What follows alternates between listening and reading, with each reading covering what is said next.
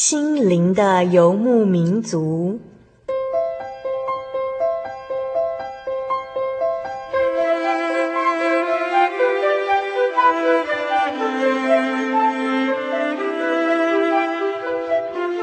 在这个谁都不管谁的后现代社会里，每个人的心灵都是游牧民族。成长的过程就是寻找的过程。每一颗漂泊的心灵，其实都在寻找生命的绿洲。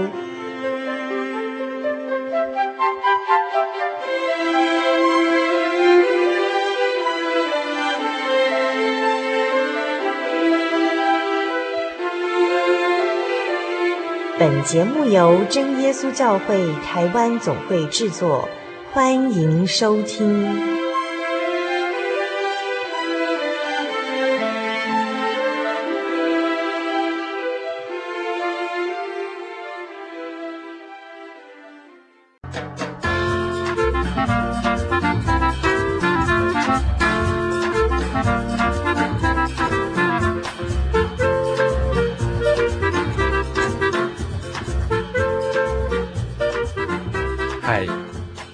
心灵的游牧民族，在空中的朋友，大家好，我是 Kevin，啊，非常高兴今天我们邀请到一个非常非常特别的一个来宾，呃，可能听众朋友还不太习惯，啊，我们今天的这个特别来宾变成来宾，啊，因为他就是我们在空中服务大家的主持人佩芝，我们上回在节目当中有提到说他啊最近喜事进了，啊结婚去了，所以暂时把这个主持的节目啊交棒出来。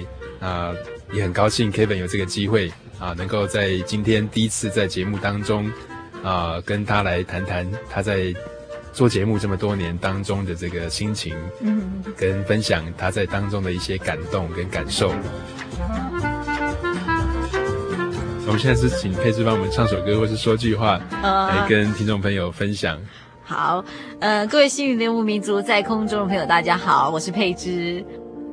那非常高兴呢，呃，在这个最后一集呢，还能最后在空空中跟听众朋友们分享，我很少在空中跟听众朋友们分享的一些心情故事、心路历程。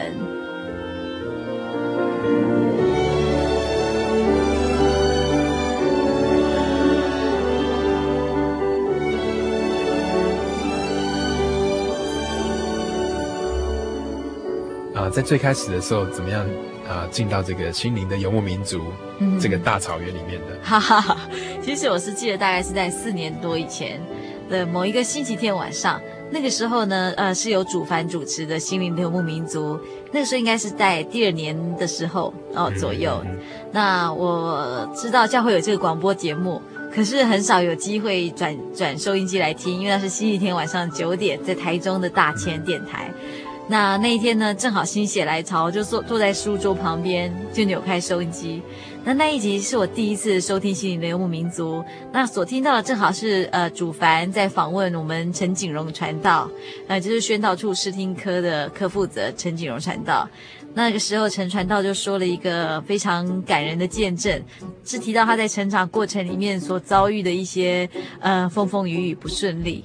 那我只记得他那个时候就说，他小时候因为家里非常穷，那没有鞋子。可是呢，校长又宣布督学要来，全校都要穿鞋子，不然实在是很没面子。那就会被处罚。对对对对对，因为因为家庭环境的关系，实在没有办法得到一双鞋子，借也没办法。嗯、那结果他就督学走了以后呢，他就被校长叫到司令台前罚站。嗯、哼那校长就说，就是这个这个孩子让我们全校丢脸。然后，呃，我记得陈传道在节目中说，就是他是一个出身卑微的人，那他从小环境也不好，可是很感谢神愿意使用他作为神的工人，而且呃带领他的神人生这样子。那我那个时候听了就觉得很感动，然后就有一个感动，就把它写成一个歌词，就那首歌叫《假如我有一双鞋》。假如我有一双鞋。对对对.那那个时候写这个歌词也非常快，那我也不晓得为什么会正好有那个灵感。那可能就是我呃第二首自己创作的歌词这样子。嗯、那我们现在跟来听听这首。对对对，没没有。假如假如我有一双鞋，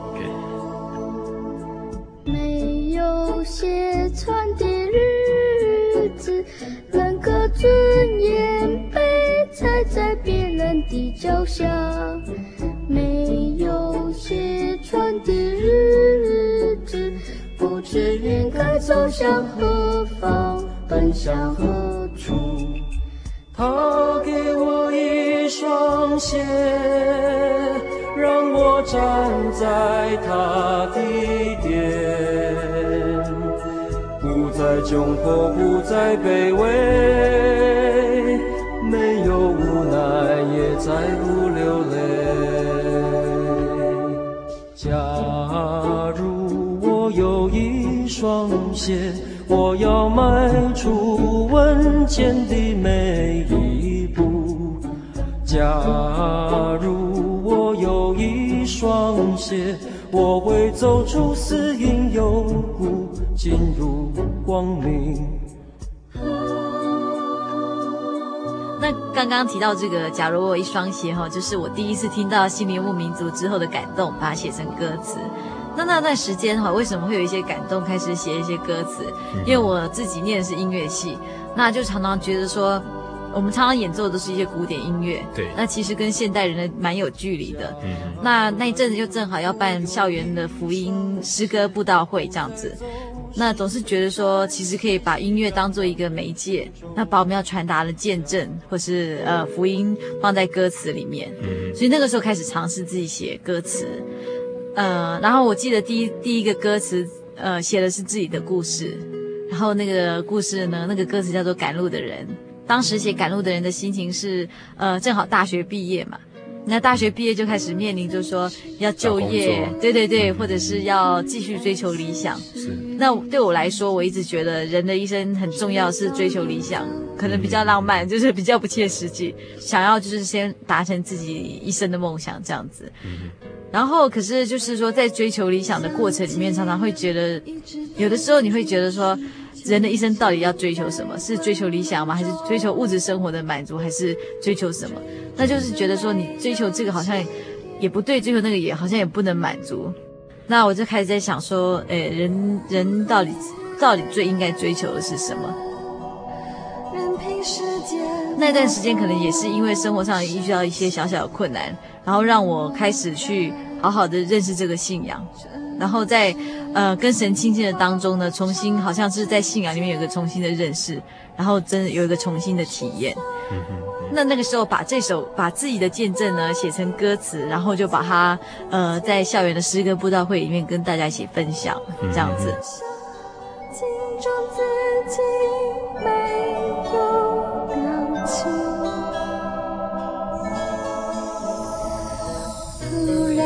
有声音告诉我，耶稣爱我，他用爱融化我的风霜，看见我的破碎与他的完全，生命从此真真切切，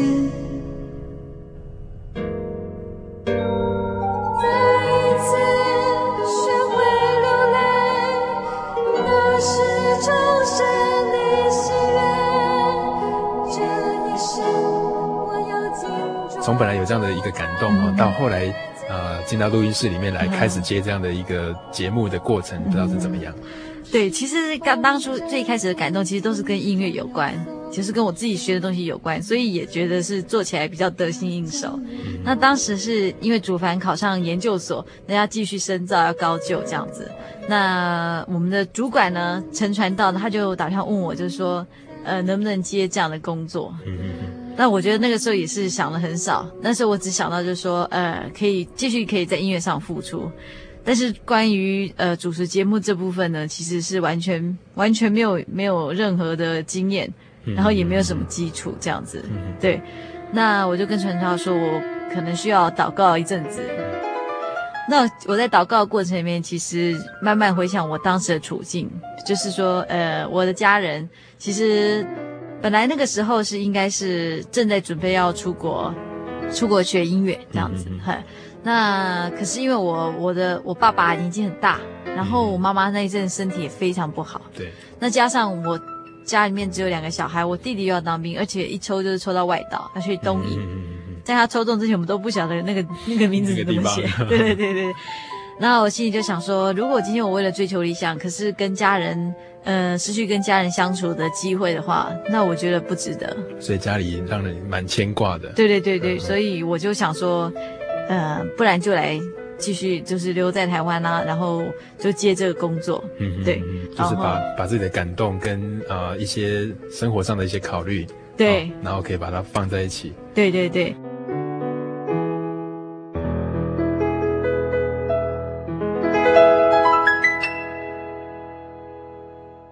刚刚在跟佩芝在闲聊的时候，听到说他，呃，对音乐创作的这个一些负担，嗯然后、跟一些想法，对，但是在接广播的时候，刚开始也是蛮生疏的。是，那我其实蛮想了解的哈，就是在从生疏一直到熟练当中的这个过程，嗯哼哼，啊，不知道当中有没有什么样印象深刻的事情，觉得值得跟大家来做分享？嗯其实哦，我觉得呃，当初因为一开始是因为你知道吗？这张专辑就是《心灵牧民创作诗歌》第一集要出来嘛，那就想说至少这件事情我是使得上力，所以就进来接这个工作。对对对对对对。可是呢，一进来之后就发现就吃到苦头，就是觉得毕竟主持节目对我来说不是这么在行。对，然后我一我受的训练都是音乐的训练，那就觉得。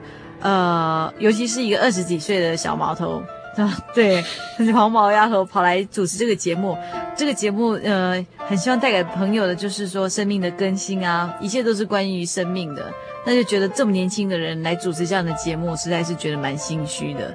那另外另外一方面呢，又觉得说福音节目总是不能嘻嘻哈哈，然后在节目中跟大家呃。闲扯，对对对，说的任何一句话都要负责任的。对对，对，对，那也不是说我我把所有我喜欢的音乐拿来点播，就一个小时就过去。需要很多的准备跟对对对哈。对，很希望带给听众朋友，就是说生命呃生命的更新啊，或是对他们生活有所帮助。那这些对我来说都压力非常大，而且我觉得我实在是没有办法办到这样子。那就我记得，其实有一段时间是觉得蛮觉得非常的辛苦，然后心里也很辛苦，然后觉得很苦闷这样子，很低潮，很低潮，对对对，然后我才会在那个时候写的一些歌词都会都是比较，都是好像很真的很凄惨的情境下写出来的，比较忧伤的歌，对对对，好比说海底的宁静，哦，对，海底的宁静那个时候就是在写说，呃，鱼儿的眼泪融在海里。然后咸咸的、咸咸的、深不可测的悲哀。那那时候之所以会写这样的一个歌词，是因为觉得就是说，人呢活在世界上其实是蛮辛苦的，不管是生活的周围或者生活的本身，都是有很多不顺利的事情会结合在一起。那就觉得说，这样子生活在这个世界上，总是会被那些纷纷扰扰影响。那就在想说，呃，可是我们身为一个基督徒，到底是跟人家什么不一样？那时候我就悟出了一个道理，是真的觉得就是说，嗯、呃，其实人在人生在世，其实每个人都一样，就并不是因为你是基督徒，你就有什么灾难豁免权，或者说你就真的很顺利，或者说就像公主一样、王子一样。然后，其实真的基督徒是说，你不管遇到什么样的问题，你还是。保有那个宁静，那个好像就是在海底最深层，有一个依靠，对对对，一个不一样的一个生命观，对，对，那就好像是说，呃，如果说今天没有这个依靠，就好像在飘在海面上的鱼，只要大风大浪就会被吹得七荤八素的。嗯，可是如果是在海底的话，那些鱼，呃，不管怎么海浪怎么样波涛汹涌，都不会影响它的海底的宁静，这样子。所以在很低潮的时候，你写下这首歌会。嗯啊、呃，去希望自己也能够找到像海底那样很平静的一个感受。对对对对。鱼儿的眼泪融在海里，咸咸的，咸咸的，深不可测的悲哀。鱼儿在浪上。呃，其实我只是很记得，就是那一段时间哈。嗯、呃，非常就觉得压力很大嘛。那常常就是在录音室啊，从晚上一直熬到差不多已经快一两点，都快两点了，还节目还是没有做出来。半夜。对，坐在坐在录坐在录音室里面，就是不想不晓得讲什么，而且也不敢，也很抗拒去录节目。那我只是记得说，我跟一个同工，一个一位姐妹约好，就是我们晚上一起祷告。那她她的工作也非常忙，那所以她每次上来找我都十二点或是一点。嗯嗯嗯嗯。然后我常常觉得有好几次，就是我真的是杠在录音室不想录音，可是呢，他就来了，因为那我就知道他来，我们就是应该要祷告。那我真的觉得他好像天使一样，就是告诉我应该祷告了。那也果然就是说，我们每次祷告完以后，我就真的是重新有力量。至少去面对那样的事情，嗯、就是去完成它。嗯、那对我来说，他真的是天使来陪我祷告的这样子。嗯、我听你这样讲，我也蛮担心的，搞搞不好我要录音录到三点。不过从祷告当中可以得到一些力量，对对对对，跟一些灵感，让主耶稣来带领我们这个节目的这个制作。对对对对对。然后我觉得其实呃那个时候在面对这样的工作哈，呃，因为主持人就是你一个人嘛。那制作也是一个人啊，那就觉得说，嗯，很多苦，就是说你说出来，别人不见得会了解，听不懂。对，那我们最近有一集节目是特别访问到一个关东桥教会的方姐妹，她里面说说一个观念非常好，她说她觉得祷告很好，祷告可以让你觉得心情平静多了，而且还可以解决那个你不能解决的事情。那我就觉得，其实，在很多过程里面，很不想录音的时候，或者说不知道录什么，或者说觉得自己录的音录得很烂的时候，就是祷告。那神除了就是让你觉得重新有力量，然后他也会真的，呃，开启呃听众的朋听众朋友的耳朵，就是觉得你有时候觉得录的不是很好可是他们可以从中听到一些生命的道理。嗯，对，那就让我想起我们第三张创作专辑的说一说。他就是说，嗯、呃，我们只要有任何，嗯、呃，难过啊、失望、伤心啊，都可以跟主耶稣说一说。嗯、那我想跟听众朋友分享这一首歌。好。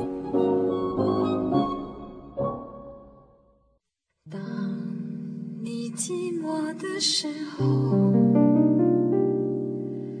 当你难过的时候。当你害怕的时候，当你失望的时候，想找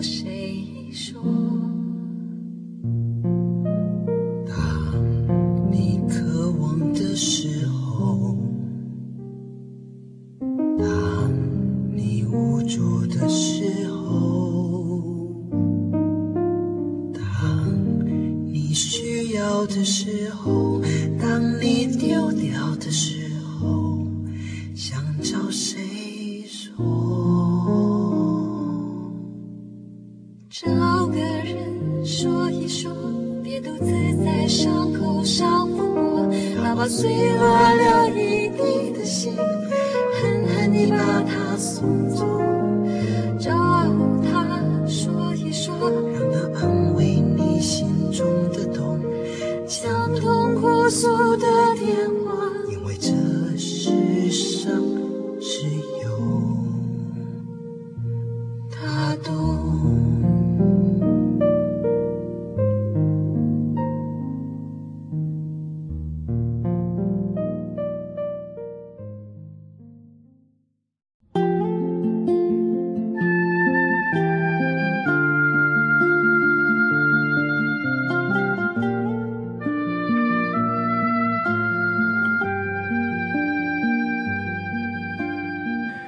位心灵的游牧民族，在空中的朋友，大家好，我是 Kevin。你现在所收听的节目是心灵的游牧民族。我们今天所进行的单元是心灵的游牧岁月，佩芝的心情分享。啊、刚才您听到这一首是说一说，我们刚听到佩芝她在接节目的时候，她的整个的一个心路历程，嗯、在当中一定也有一些走不过去的一些难关。嗯、啊，不知道在在那个时候是怎么样解决，或是。神怎么样来为我们来开路？嗯，其实我非常清楚的记得，就是在有一段非常低潮的时候，就觉得就是说，怎么样努力都觉得很好像很难再有什么突破。那那个时候除了心情不好之外，也一直生病，啊，就是好像身心俱疲，然后都非常不健康的时候，有一个学弟的呃妈妈打电话给我，那我并不认识他，只可能跟他见过一两次面。那他就跟我说，呃，他们现呃，他们现在有一个祷告团契，那就是帮一些需要代祷的人祷告。那他们就想起我，他们觉得就是说我们这个福音节目其实是一个，其实等于是在打一场战争。那很很需要的是很多祷告来把它撑起来，而不是说靠靠人的力量，靠人的声音是不是甜美，或者说说出来的话是不是很感性之类的。他就觉得说其实是需要很多祷告来帮助。那他们就常常关心我的状况。那正好他打来说，正好我都是在发烧啊，或者是说呃喉咙痛啊，或者什么之类。那我觉得他们像他们这样的关心，除了真的嗯、真的让我觉得很安慰之外呢，我。真的有发现那一阵子我的事情特别顺利，而且我的身体不再那么一直一直生病，一直生病。嗯、那我现在回想起来，我真的是非常感谢他们帮助我带导的力量。那他们帮我带导的原因，并不是因为我很可爱啊，或者他们认识我是我朋友，而只是因为他们我们都是真耶稣教会的信徒，然后我们一起一样的在意这这个福音广播节目，然后我们一样很希望很多听众朋友们都能来信耶稣。那只是因为这样，所以他们愿意伸起祷告的手。神对我们的爱其实是从之中表达出来，就是从同龄之间的互相关怀，可以看得到这样子。在祷告当中，常常提到你的状况。对对对对，他们常常为这个节目、为你的状况来祷告。对对对对对。然后呃，其实我就觉得，在主持这个节目的时候，有几个小小的插曲，但是可以很明显的觉得都是神在出手，帮助我扭转很多呃很糟的情况。比如说呢？譬如说有一年哦，我们这个录音室还没有盖好。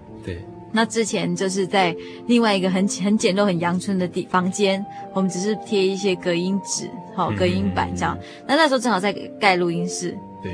那我在跟一位姐妹录音。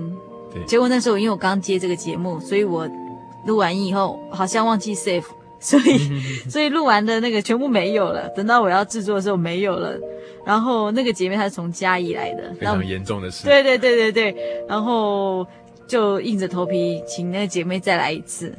可是她来的时候，我们正好在施工，可是时间在一定要把它录出来，已经很有点赶了。对。结果我非常记得那个钻墙壁那个钻就在我耳朵旁边哦，就在我跟她我们两个戴着耳机，然后在麦克风前面，就在你旁边钻。然后我就跟她说，我们可能要认真祷告，因为哈。这个绝对会录进去，这个施工的声音。然后我们认真祷，用力祷告，求神让这个声音不要录进去。这样，嗯，那我们那时候真的很认真祷告。然后，而且那是我个人的失误造成的情况。那我觉得神真的是对我非常好，感谢神的怜悯。那一集出来完全没有施工的声音，哎，没有听到杂音。对，其实我心里那个时候我刚接这个节目，我心里有好大的感动，我就觉得。不是我一个人在做这个事情，我觉得神真的是很爱我，他没有让我去，呃，不要让我因为这个这个过失承担一些错。对对对对对对对对对对，嗯，所以我非常喜欢的一首创作诗歌是在《心里莫名的创作诗歌》第三集里面有一首叫做《别哭，我帮你祷告》。那我真的觉得祷告是我们给别人，我们给对方一个最好的礼物，虽然他看不到，可能也用不到。他可能没办法看那个祷告，那个礼物有多么美。可是我觉得，当你愿意为另外一个人付出时间跟爱心，还有心思去为他祷告的时候，我觉得那个礼物是最棒的礼物。对，然后我相信神也希望我们这样，神也喜欢我们这样为彼此带到，然后当做是一种礼物。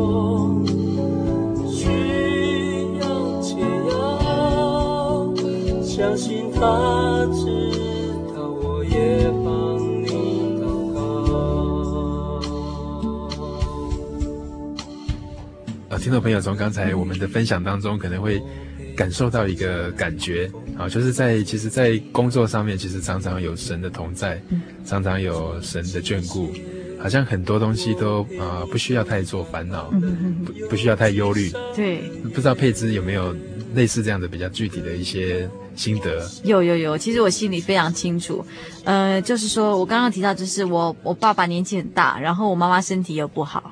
那大概是在三年多之前的状况是这样子，嗯嗯。可是我觉得就是这几年来啊，呃，其实当三年多前他们状况是除了身体不好之外，他们的心理也非常的忧虑。我我想我爸就是年纪大了嘛，然后又觉得说我们小孩都还没长大，嗯然后也还没成家立业，总是觉得一个责任未了。那因为这样就开始有一些忧郁的状况。那我妈妈是因为她必须要呃，等于是一个家的支柱就变成是她，她必须要挑起一个家的重担。嗯，那可是她那段时间身体又非常不好，嗯那又觉得就是说担子又这么重，所以心情也是不是很好这样子。那我一直很记得那个时候哈，当我在刚接这个节目的时候，我必须要花一些时间在工作上，比较少时间回去陪他们。那呃，心里又很挂念他们。那我记得我那时候祷告，就是其实也是有点跟神埋怨，就觉得说我现我没有办法去照顾他们，嗯嘿 然后嗯，好像有点跟神耍赖，就是求神一定要一定要看顾我的家人这样子，不然我是没有办法这样替你。分担这个对对对这个责任。对，那我觉得神真的是看顾我的家人。现在我我爸妈呃身体都越来越健康，非常明显，因为他们以前身体非常不好。嗯那不只是身体的健康，心理也很健康。那也觉得就是说我们有神可以靠，就是很多事情都真的不用去担心，特别是一些呃生活问题呀、或者是很多突然的烦恼，我觉得他们都变得真的是很健康。那我觉得这是我非常感谢神的地方。嗯，看顾我家人。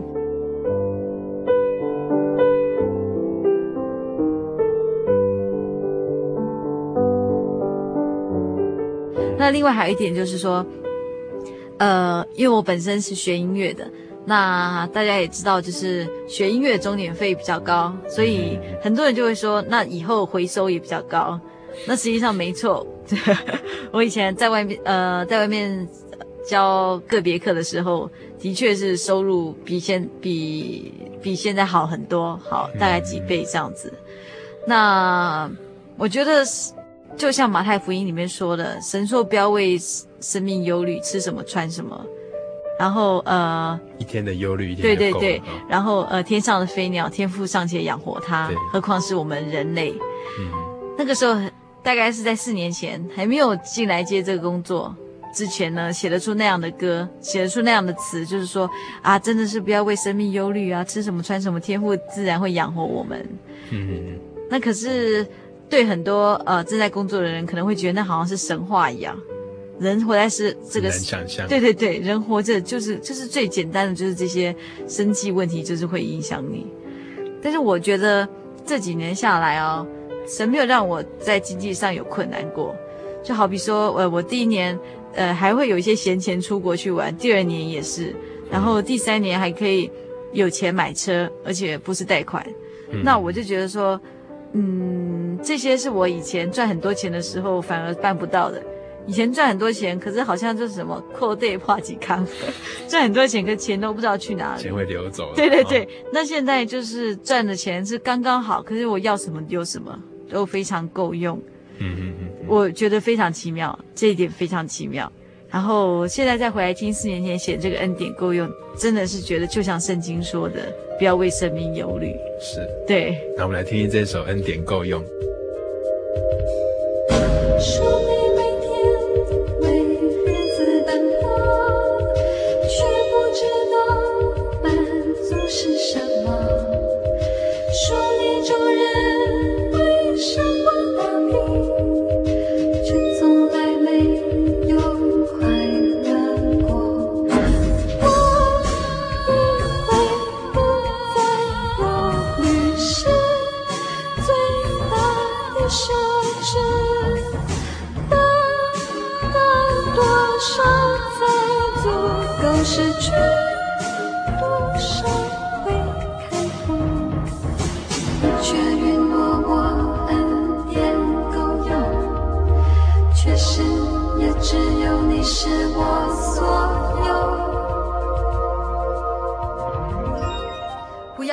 生命忧虑。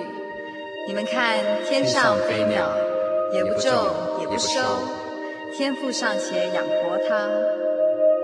所以不要为明天忧虑。我们需用的这一切，天父是知道的。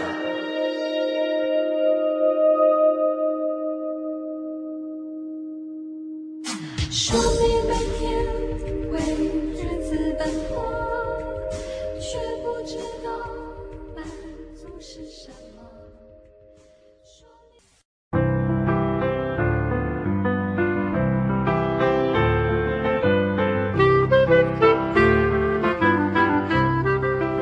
的心灵游牧民族，在空中的朋友，大家好，我是佩芝。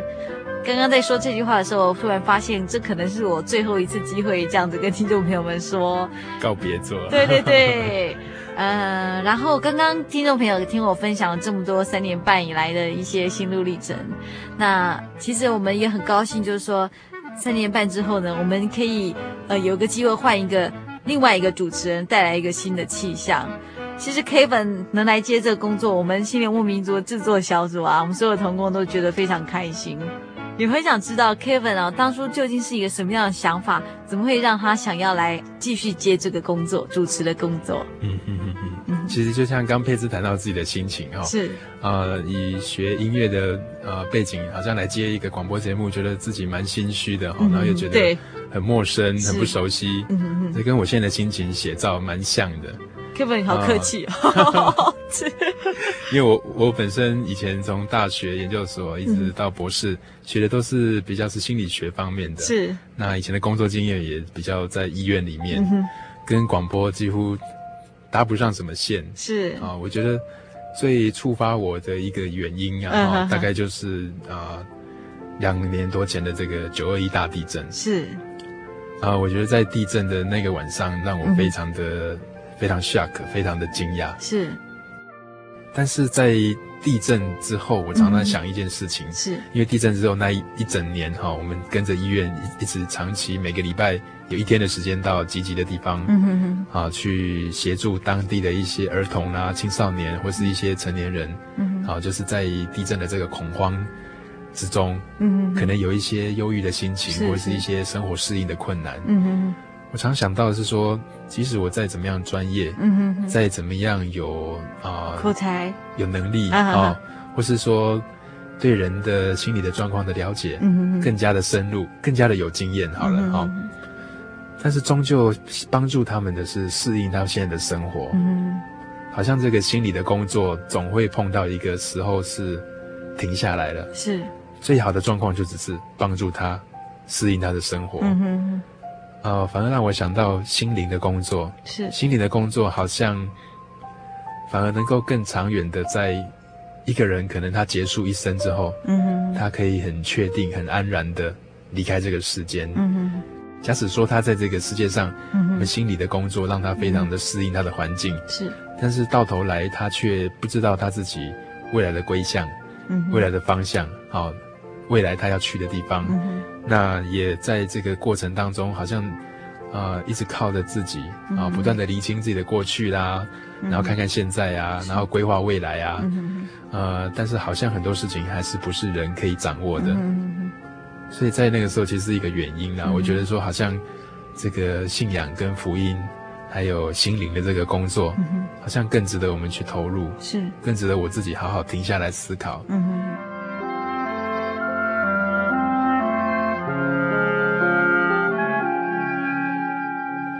那我自己也看到我自己的生命状况哈，嗯、常常在医院里面这样子工作，然后很忙碌，嗯、然后呃另一方面又到研究所去进修博士的学位，嗯、那有时候晚上还得加班，嗯、加班之后一样是排很多个案进来做，是。有时候有时候跟个案谈话谈到晚上九点了，嗯、快不行了，然后回家之后 继续开始读书，哦，读书之后写报告，写到半夜一一两点两三点。然后躺一下，天亮的时候又得开始第二天的工作。是，那有时候匆匆忙忙赶去上课，嗯，然后又回来又读书，嗯。我觉得自己好像在追求说变成一个，呃，在心理工作上面要很有恩赐啊，嗯，很有能力。但是到头来，我会问自己。到底什么东西值得你这样子一直投入？嗯、到底什么东西值得你最大的付出？嗯，好，把很多的时间跟精力都放在上面。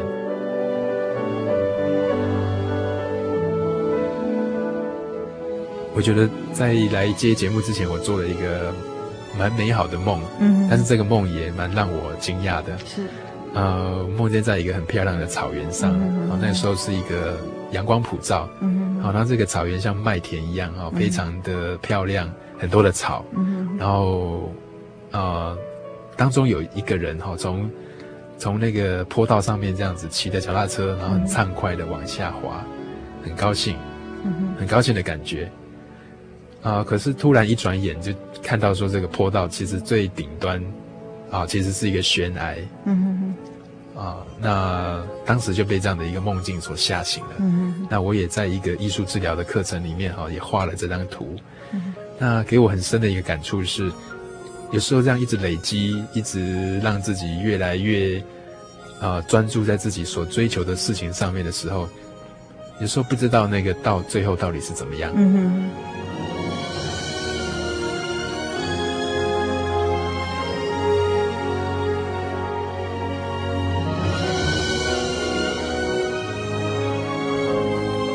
那当时因为刚好我跟啊、前任的主持人哈那个主凡刚好是大学的同学，所以他也跟我提到这样子的一个侍奉的机会。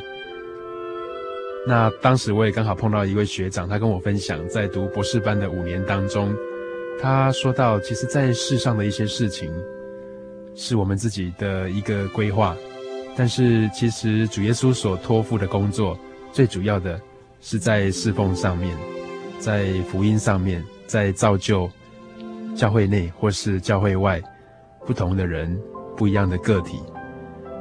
那他认为我们在世上的工作其实是其次的，不论在哪一个岗位上面，那去追随或者去发挥主所托付的这个使命，它是非常的重要的。甚至我们应该在各个的职份上、各个职业、各个角落上面来发挥这样子的一个。福音的侍奉，那我觉得说，有时候想要做一些事情，常常有人会说啊，等到我退休的时候，我来做，我来做这个，我来做那个。那其实到时候可以做的事情很有限。年轻的时候，搞不好还有很多的机会。那把这样的时间投注出来，让自己有更多的学习和更多的成长。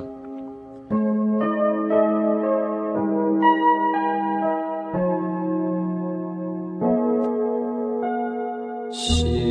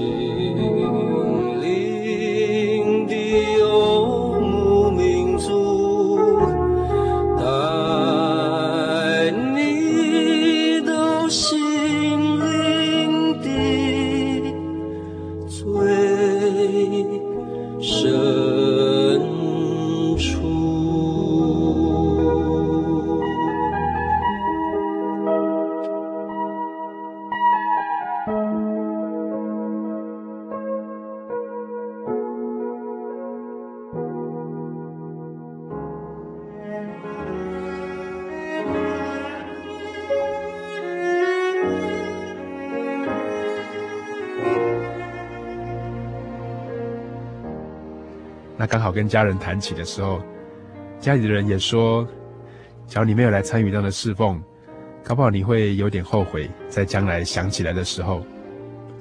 那我的爸爸妈妈他们也提到说，从小这样子栽培你，其实可以把你的一些恩赐，或是把你所学到的、所领受到的，把它奉献出来，这是非常好的，因为念书本来就是奉献给神。那这也让我想起我自己从小的经历，哈，其实蛮坎坷、蛮卑微的。这坎坷并不是说在环境上面什么坎坷，而是求学过程。啊，小学跟国中的时候考试，如果不是最后一名的话，啊，通常都是倒数的。啊，我记得我去到一家私立小学的第一天，就被老师啊痛打一顿，然后打了回家去。那也曾经，呃，数学小学数学加减乘除非常简单的数学，大概都考三十几分。那甚至阿姨啊、亲戚还恐吓说：“哈，要把你登到新闻报纸上面去哈，因为很难想象有人加减乘除可以考三十几分。那当中一连串求学并不是很顺利，但是到了大学之后啊，反而有些时候自己比较定下心来走自己的兴趣。那也感谢主，可以走得非常的顺利。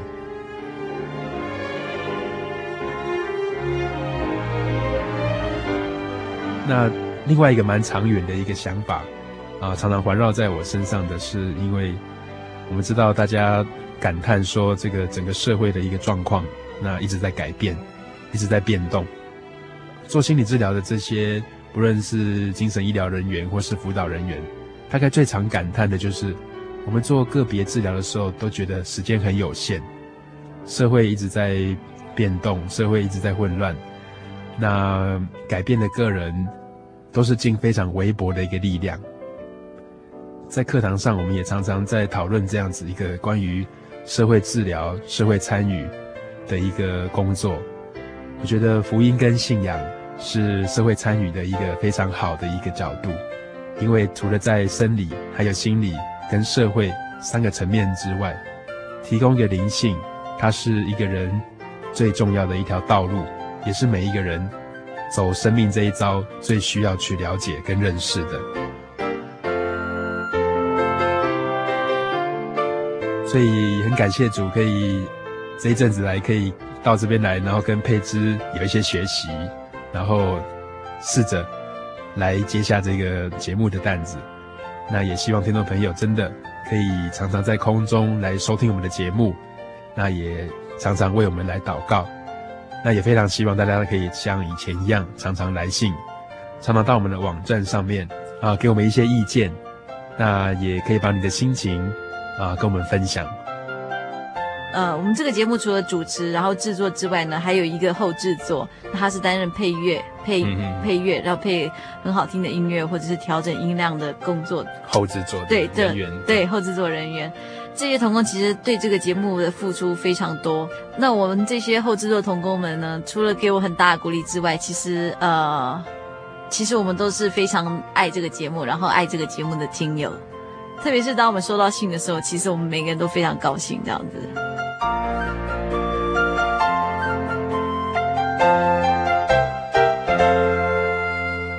其实我觉得这几年来哦，给我最大的鼓励都是听众朋友。那这些听众朋友都不是，并不是所谓基督徒，呃，可能只是在街上路过听到这样的节目，或者是我们有很多来自监狱的朋友，或者很多呃正在努力用功的莘莘学子。那我觉得从这些朋友的来信当中，当然他们给我的鼓励并不是说啊你的声音很好听啊，或者说哦这个音乐好好听之类的，而是当他们从收音机里面听到一些关于圣经的故事，或是关于圣经的教导。然后呢，呃，好像在他们的生命里面有个重新的消化，然后再把它写出来，对他们每个人好像是一种提升。那我就觉得很高兴跟神的工有份，也很谢谢他们常常每个礼拜都不吝惜写信来。嗯嗯，对。然后呃，其实这这一个月来，我常我的心情很难收拾，就是一方面就是要离开这个节目，然后。觉得好像要跟听众朋友们说再见了，可是说真的，这个节目到现在已经大概是已经五年多了，对。对，然后是由这么多人的手中接这个主持棒一直接着下去，嗯，那对这个节目来说，其实它还是可以，它还是有很大功能，继续的跟听众朋友们传福音。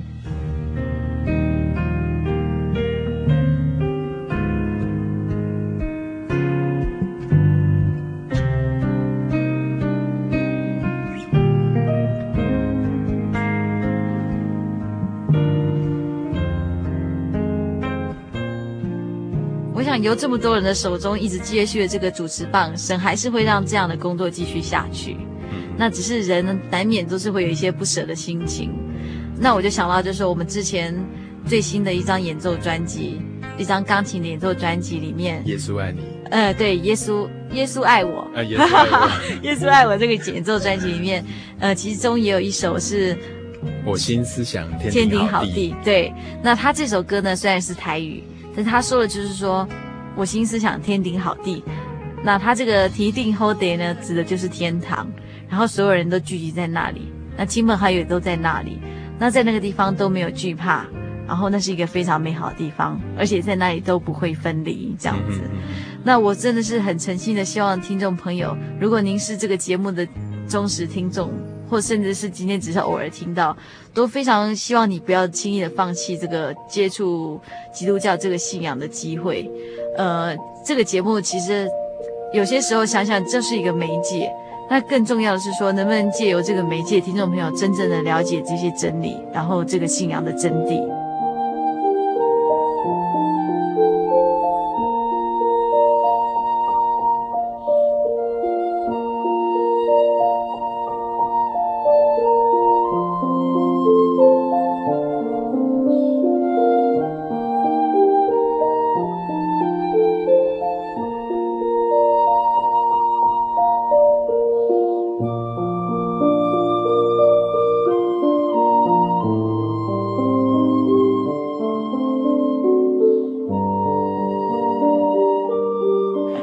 天在我们的真情分享当中，我们可以看到啊，佩芝真的真情流露。只是没有掉下眼泪。刚才听到听到他谈的这一席话的时候，已经看到他的眼角泛了一个一些 细微的泪光。是是，没有没有。我想我想佩芝真的很希望把这一首《我心思想天灵好地》啊送给这么多年来。啊、呃，虽然是节目陪伴着大家，但是大家也陪伴着我们。嗯、我想佩芝一定很希望把这一首诗歌啊、呃、送给这么多年来陪伴他的这些听友，跟这些关心过、帮他祷告的人。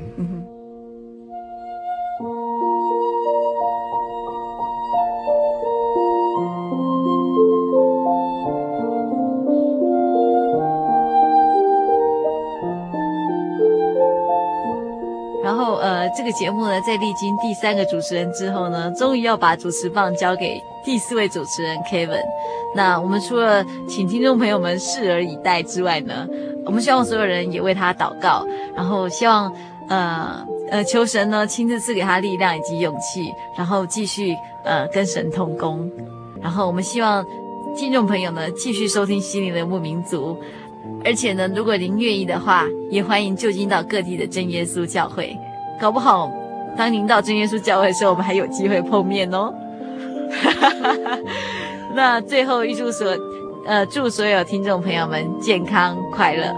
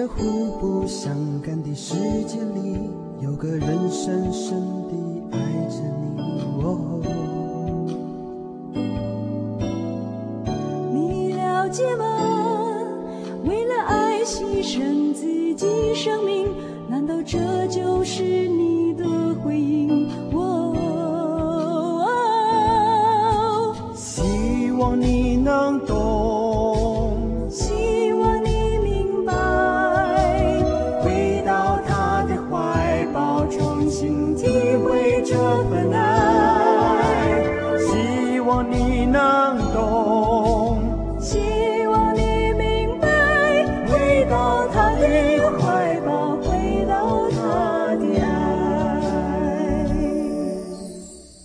你知道吗？在这互不相干的世界里有个人深深的爱着你。我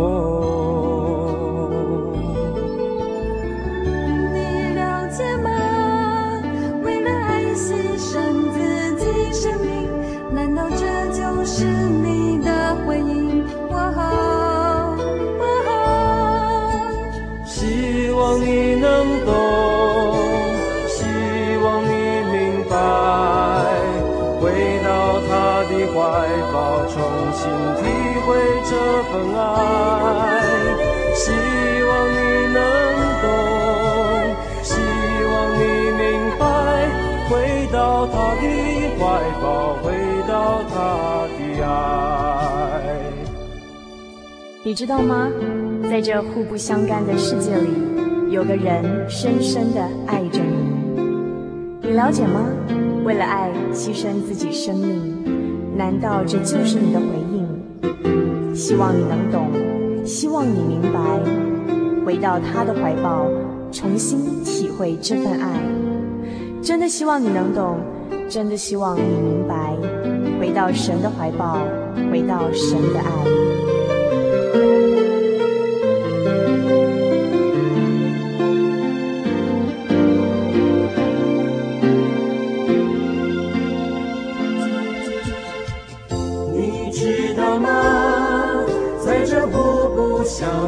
世界里，有个人深深地爱着你。哦，你了解吗？